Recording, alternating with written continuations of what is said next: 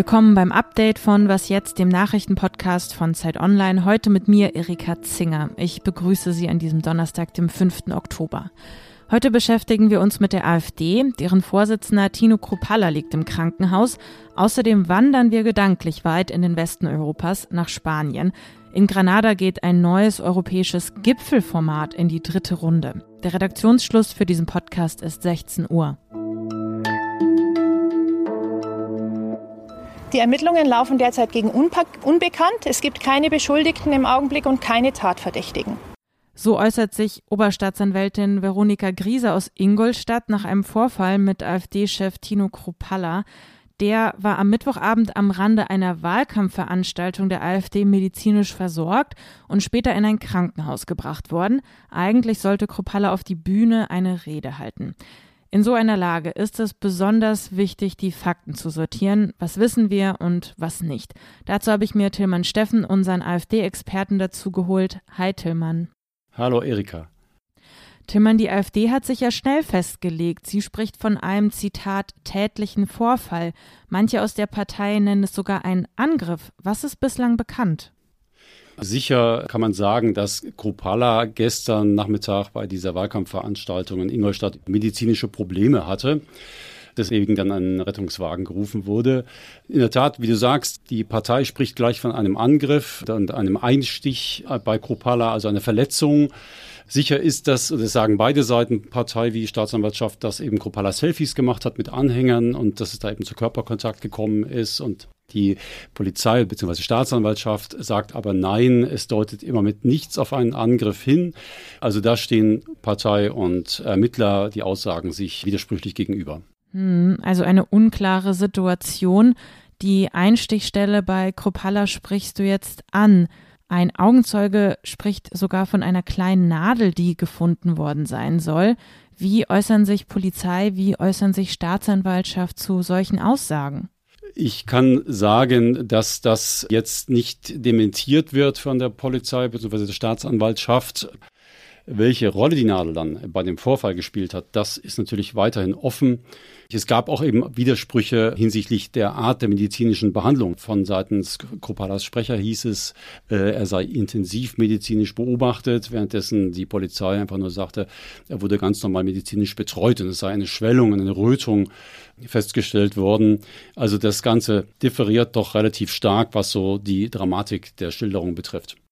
Auch AfD-Chefin Alice Weidel soll bedroht sein. Es hätte einen sicherheitsrelevanten Vorfall gegeben, das sagte ihr Sprecher vor kurzem.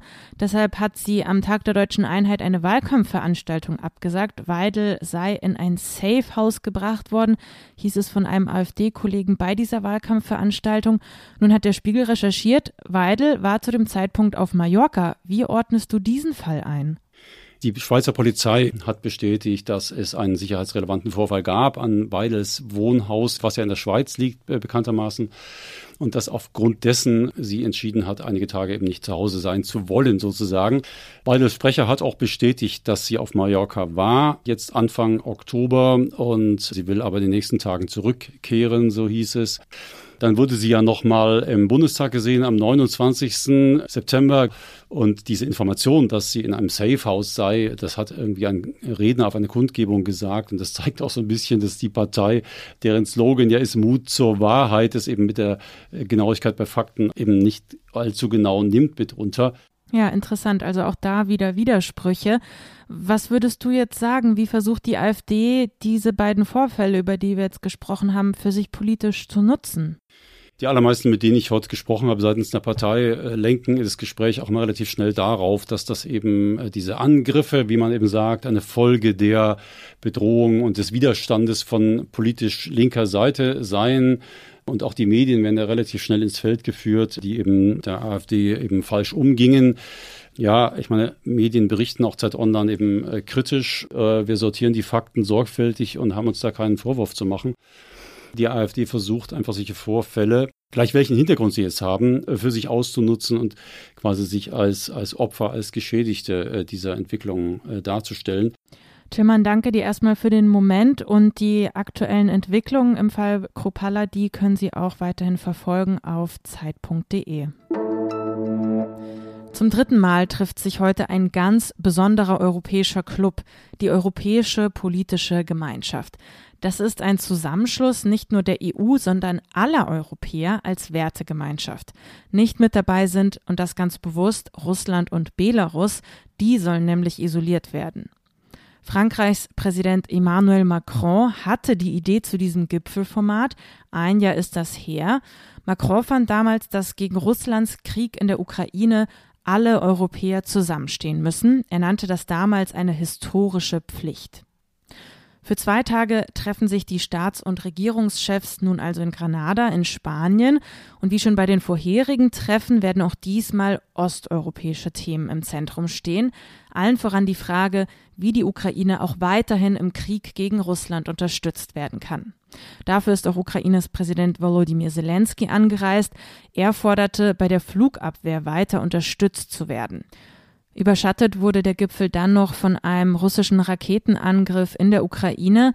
Zelensky selbst berichtete darüber auf seinem Telegram-Kanal. Demnach sollen 48 Menschen dabei getötet worden sein. Die Rakete soll in ein Lebensmittelgeschäft eingeschlagen sein. Zeitgleich schwindet die Unterstützung für die Ukraine. Ungarn zum Beispiel blockiert in Europa Hilfen für das Land. Und nach der Wahl in der Slowakei könnte es passieren, dass der Wahlsieger Robert Fico einen ähnlichen Kurs einschlägt wie Viktor Orban in Ungarn. Ukraines Präsident Zelensky wies in Granada darauf hin, dass die größte Herausforderung darin bestehe, Einigkeit in Europa zu wahren. Zweites Thema auf der Agenda ist die Lage in Bergkarabach. Die EU hatte eine Vermittlungsinitiative zwischen Armenien und Aserbaidschan vorbereitet, aus der aber nichts wurde. Für die EU ist das eine schwierige Lage. Sie kooperiert nämlich mit dem Regime in Aserbaidschan, weil es auf Gaslieferungen angewiesen ist.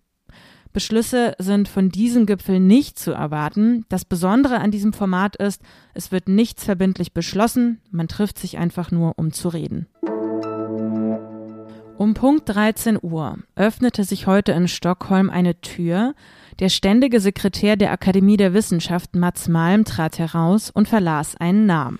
The Nobel Prize in Literature for 2023 is awarded to the Norwegian author Jon Fosse. Der Norweger Jon Fosse erhält in diesem Jahr also den Nobelpreis für Literatur, der mit 11 Millionen schwedischen Kronen, umgerechnet sind das rund 945.000 Euro, dotiert ist. Fosse erhält den Preis für seine innovativen Theaterstücke und seine Prosa, das sagt die Jury. Damit gebe er, Zitat, dem Unsagbaren eine Stimme. Am Freitag folgt der Friedensnobelpreis. Der wird als einziger nicht in der schwedischen Hauptstadt Stockholm, sondern in der norwegischen Hauptstadt Oslo verkündet. Was noch? Listen, uh Tranquility Base here. The Eagle has landed. The Eagle has landed. Das Raumschiff ist auf dem Mond gelandet und aus der Raumkapsel tritt dann nicht einfach nur ein Astronaut oder eine Astronautin, nein, Astronauten im stilvollen, extra für ihre Mission designten Raumanzügen von Prada. Ja, Sie hören richtig, das italienische Modelabel ist gemeint. Diese besondere Zusammenarbeit haben die NASA und Prada am Mittwoch verkündet. Die Prada Mondraumanzüge, die sollen 2025 zum Einsatz kommen. Da ist die nächste NASA-Mission Artemis 3 geplant. Das wird die erste bemannte Mondlandung seit Apollo 17 im Jahr 1972 sein.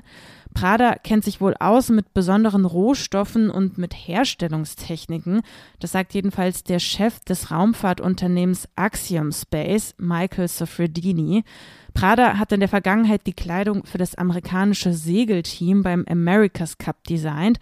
Raumanzüge stelle ich mir jedenfalls vor, sind aber bestimmt noch mal eine Nummer aufwendiger. Bei der nächsten NASA-Mission wird der Mond kurzerhand also zum Laufstieg. Auf das Videomaterial davon freue ich mich jetzt schon.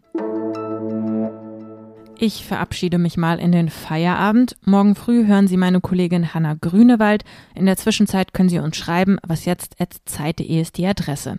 Mich hören Sie Samstagmorgen wieder. Bis dahin, tschüss und machen Sie es gut. And from the crew of Apollo 8, close with good night, good luck, and God bless all of you, all of you on the good earth.